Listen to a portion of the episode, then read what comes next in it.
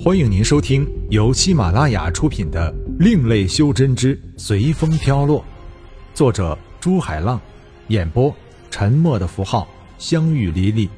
欢迎订阅。第七十六章：天降万雷。下面我们进行这次大赛的主要比赛，也是我们举办比赛的真正目的。顺便，我们对荣图星的门派进行重新的排名。下面，请人族派的代表和天武门的代表上台切磋。一听到天武门，行云就把目光集中到擂台上。人族派上来的是一位比较苍老的佛陀。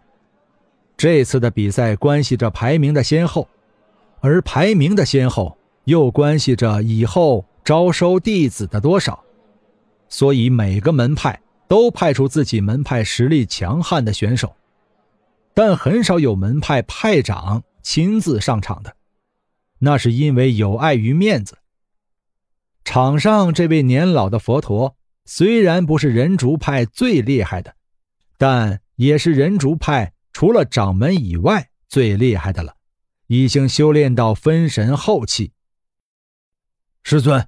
让弟子上去和他比较一番吧。天武门二代弟子中的佼佼者灵海子向念云请命道：“他知道自己师尊根本没有师兄弟，而自己天武门除了师尊，就算他修为比较高了。虽然自己才到分神中期，算了，还是由我自己去吧。”念云叹息道。他现在的修为也才达到合体初期，原来他是不准备自己上场的，他也是要面子的，但谁让这次比赛关系到天武门以后十年的发展呢？看到念云徐徐走上擂台，行云激动不已。没想到当初的小毛孩，现在却成了一代宗师了。大师，你先请吧。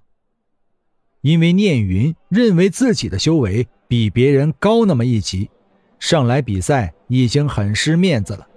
如果再先出手的话，那就更没面子了。所以念云谦让道：“既然掌门这样说，那老衲就不客气了。看招，万圣莲花！”随着佛陀的寄语。空中随即出现了无数记的金色光芒，有别于神光的是那种光芒不像神光那般柔和。站在金色光芒中的念云，如同被烈日烧烤着一般，汗水开始在他的额头闪现。念云知道不能再这样被动下去，于是手捏连诀，脚踏雨步，口中念念有词。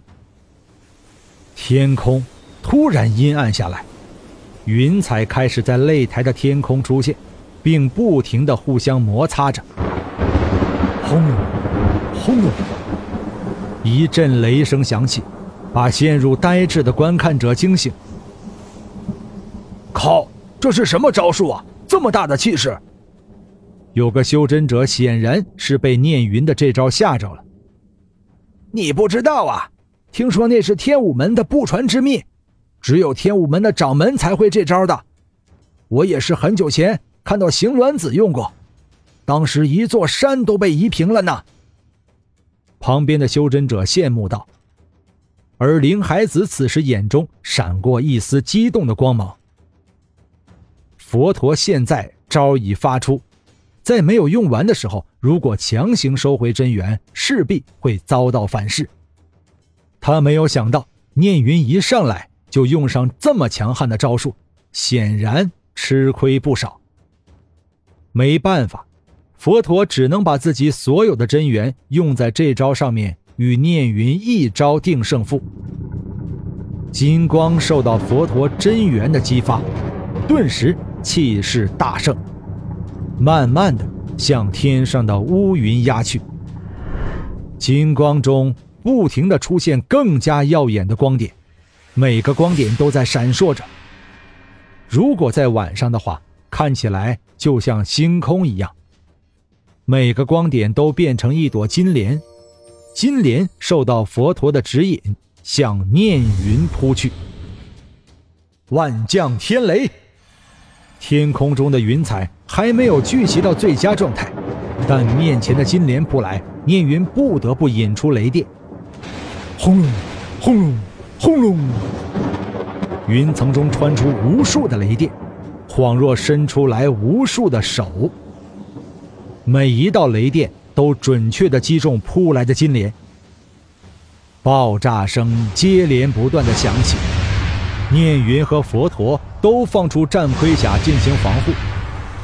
不但他们，场中观看的人也都被爆炸的气劲击出了战盔甲。现在擂台上的禁制对他们来说形同虚设。大师，你输了。聂云控制着雷电，对着佛陀说道：“谢谢掌门手下留情。”佛陀对着聂云一礼，走下台去。不是他不想再打下去，而是他现在真元后继无力，没办法再打了。行云看到聂云用出天降万雷这招时，就做好了出手的准备。天降万雷是天武门的镇派之招，虽然用法简单，但对真元的控制比较讲究。一个不慎，下来的雷电就会无差别的攻击所有人，所以不到关键时候，一般是不会乱用的。念云一上来就用上这招，是想威慑住场中的各大门派，让他们心中对天武门就先存在顾虑。显然，念云的这个主意打错了。念掌门，好一招万雷天降！顾某不才，想向念掌门讨教几招。随着声音，一个穿着一身黄色长衫、头发后盘、浓眉小眼，如果看外表，大家一定会被他迷惑，以为他是一个中年人，但他却是天武门以及行云的死对头。和行云同辈的元苦门长老顾时峰，他已经达到合体后期的修为，原来是不准备上来比试的，但看到天武门占了先头，于是看不下去就上来了。前辈，你，聂云一愕，没想到这种元老级的人物也被自己招来了。怎么，大会规定我就不能参加？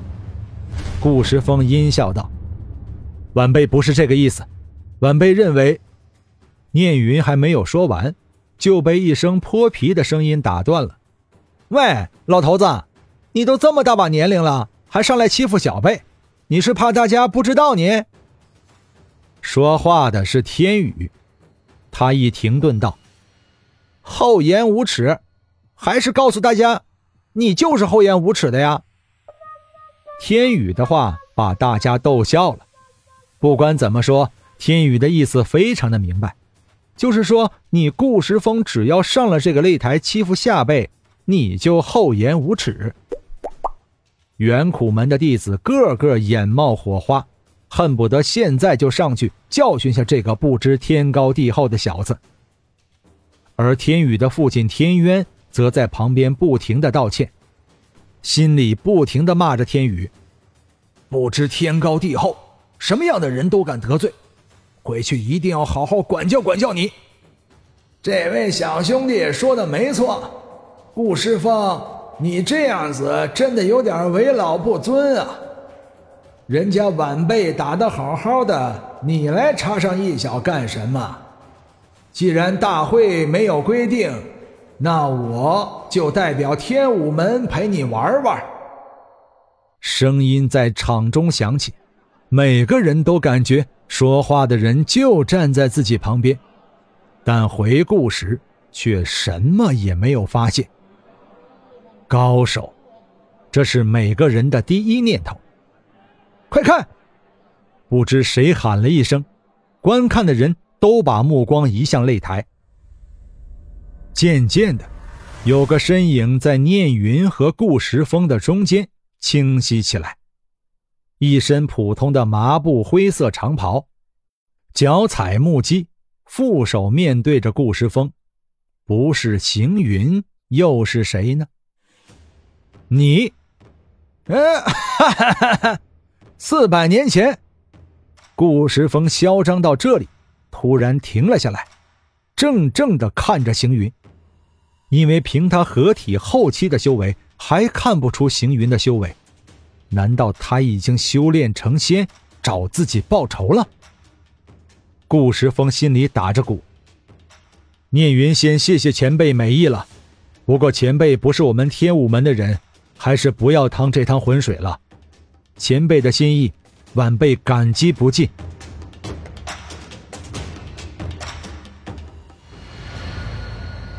本章播讲完毕，感谢您的收听。如果您喜欢的话，欢迎订阅专辑，下集更精彩。